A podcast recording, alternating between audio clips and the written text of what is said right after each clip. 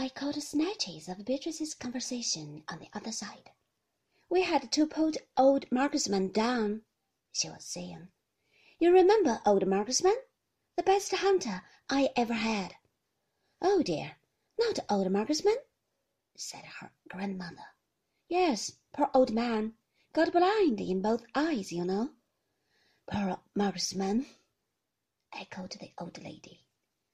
I thought perhaps it was not very tactful to talk about blindness and I glanced at the nurse. She was still busy clicking her needles. Do you hunt, Mrs. De Winter? she said. No, I'm afraid I don't, I said. Perhaps you will come to it. We are all very fond of hunting in this part of the world. Yes. Mrs. De Winter is very keen on art, said Beatrice to the nurse. I tell her there are heaps of spots in Manderley that would make very jolly pictures. Oh, rather, agreed the nurse, pausing a moment from the fury of knitting. What a nice hobby! I had a friend who was a wonder with her pencil. We went to Provence together one Easter, and she did such pretty sketches. How nice, I said.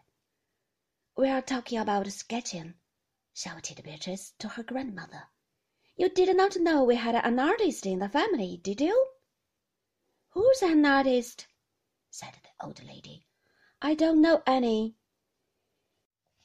Your new granddaughter, said Beatrice. You ask her what I gave her for a wedding present. I smiled, waiting to be asked. The old lady turned her head in my direction. What Bee talking about? she said.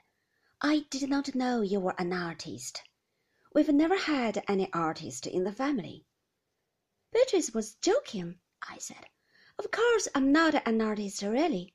I like drawing as a hobby. I've never had any lessons. Beatrice gave me some lovely books as a present. Oh, she said, rather bewildered. Beatrice gave you some books, did she? Rather like taking coals to Newcastle wasn't it? There are so many books in the library at Manderley. She laughed heartily. We all joined in her joke. I hoped the subject would be left at that, but Beatrice had to harp on it. You don't understand, Gran, she said. They weren't ordinary books. They were volumes on art. Four of them. The nurse leant forward to add her tribute. Mrs. Lacey is trying to explain that Mrs. De Winter is very fond of sketching as a hobby, so she gave her four fine volumes all about painting as a wedding present. What a funny thing to do, said the grandmother. I don't think much of books for a wedding present.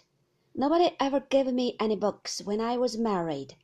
I should never have read them if they had. She laughed again. Beatrice looked rather offended.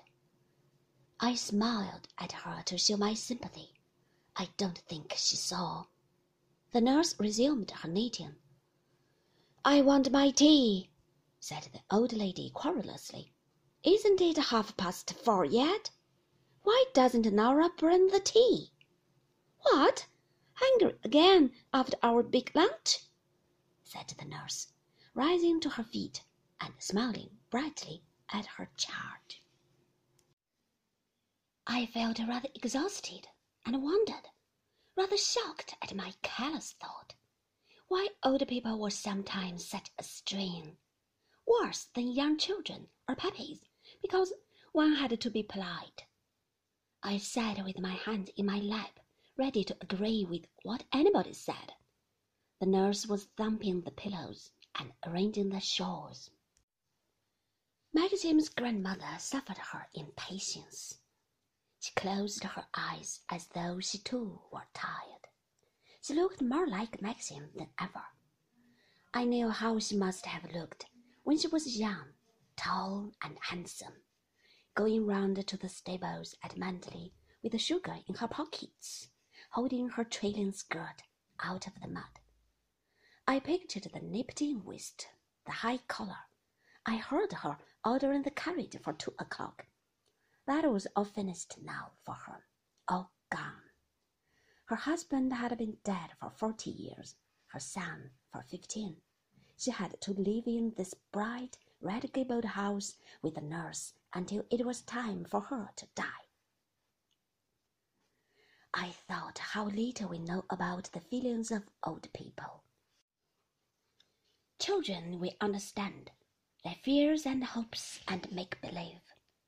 I was a child yesterday. I had not forgotten. But Maxim's grandmother, sitting there in her shawl with her pearl blind eyes, what did she feel? What was she thinking?